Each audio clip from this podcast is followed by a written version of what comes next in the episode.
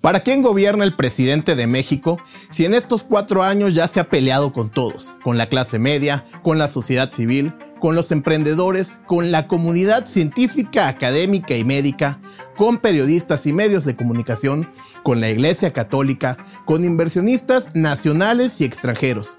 Ha tensado incluso las relaciones con Estados Unidos, Canadá y España. Se ha ido en contra de las mujeres y de los niños que padecen cáncer se ha confrontado con políticos de la oposición y hasta de su propio partido. A este punto ya se peleó hasta con la realidad. Por eso no sorprende que el país esté como está, confrontado, dividido, polarizado e incendiado. ¿Quién podría creer que México viviría en un escenario de paz cuando desde el poder se fomenta el caos? Es urgente que el presidente se reconcilie con la realidad, ya no por él, sino por el futuro del país. México es un cartucho de dinamita prendido lo que sigue es tal vez el reto más grande de la historia política reciente. Vienen tiempos difíciles para el país.